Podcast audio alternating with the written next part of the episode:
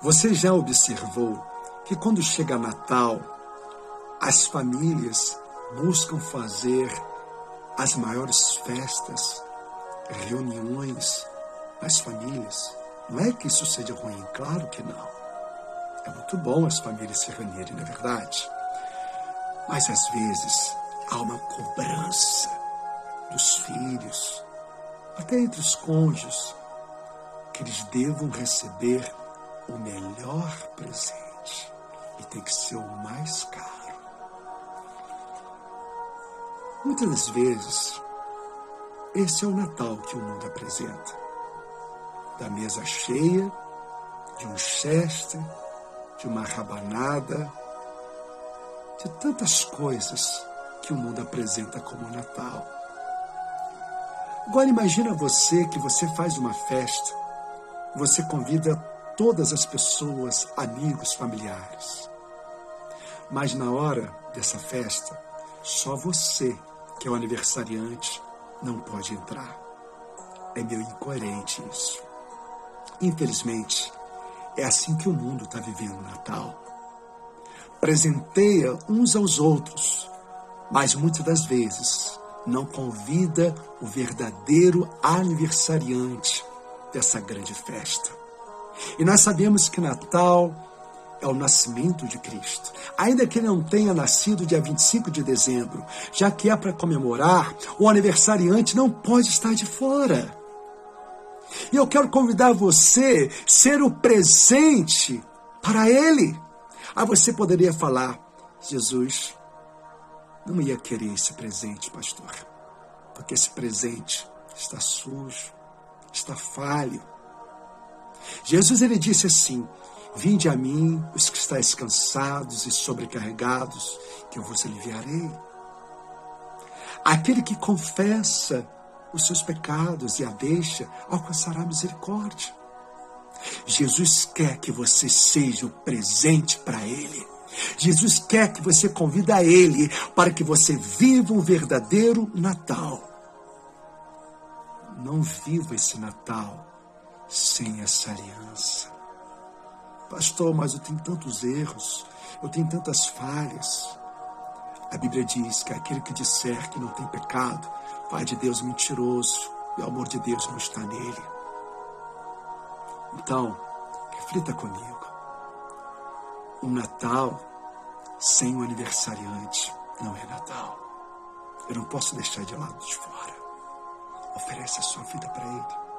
Pastor, mas eu tenho tantos erros. Jesus ele não veio para os sãos, ele veio para os doentes, ele veio para os fracos, ele veio para os frágeis. Jesus não desistiu de Pedro com tantas falhas, com tantas imperfeições. E Jesus guerreou por Pedro, lutou por Pedro. Eu quero dizer que Jesus luta por você. Não desista, meu irmão. Não desista, minha irmã tenha visão. Pastor, mas eu não sei o que vai ser de mim. Eu não sei, eu estou assustado com tantas más notícias que o mundo tem apresentado. Em 2 Reis, no capítulo 6, versículo 15 ao versículo 17.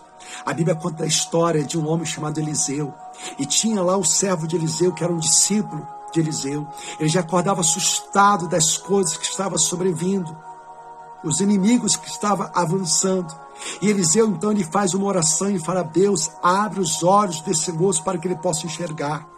Os olhares daquele moço estava, é, sabe, com uma venda nos olhos. Ele, ele conseguia enxergar só o natural. E quando Eliseu faz uma oração, Senhor, Senhor Deus, abre os olhares daquele homem para que enxergasse é, o sobrenatural. Eu quero dizer que Deus que abriu seus olhos para que você enxergue nele a esperança, o renovo, a reconciliação, a oportunidade. Ei, a sua vida é um presente para Deus. Não desista. Jesus ele disse: Não pare, não temas, que eu sou contigo. O que você está esperando? Fala para Deus agora a sua dificuldade as suas fragilidades. Confessa para Ele. Reconcilia-se com Ele. O Espírito Santo está torcendo por você. Coloque sua mão no coração. Vamos orar. Senhor Jesus, quero convidar essa pessoa que me ouve está olhando nos meus olhos. Um dia, meu pai estava lá na entrada de Portão Formosa. Estava aquele discípulo e dizia: Olha para mim. Não tenho prata, não tenho ouro, mas o que eu tenho lhe dou.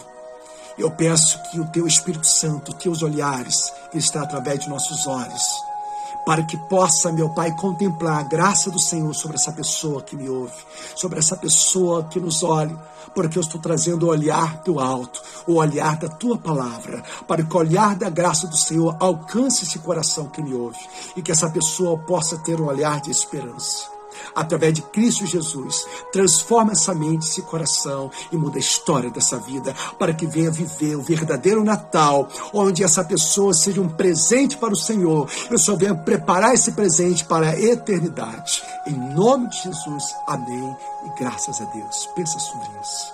E Feliz Natal em Cristo Jesus.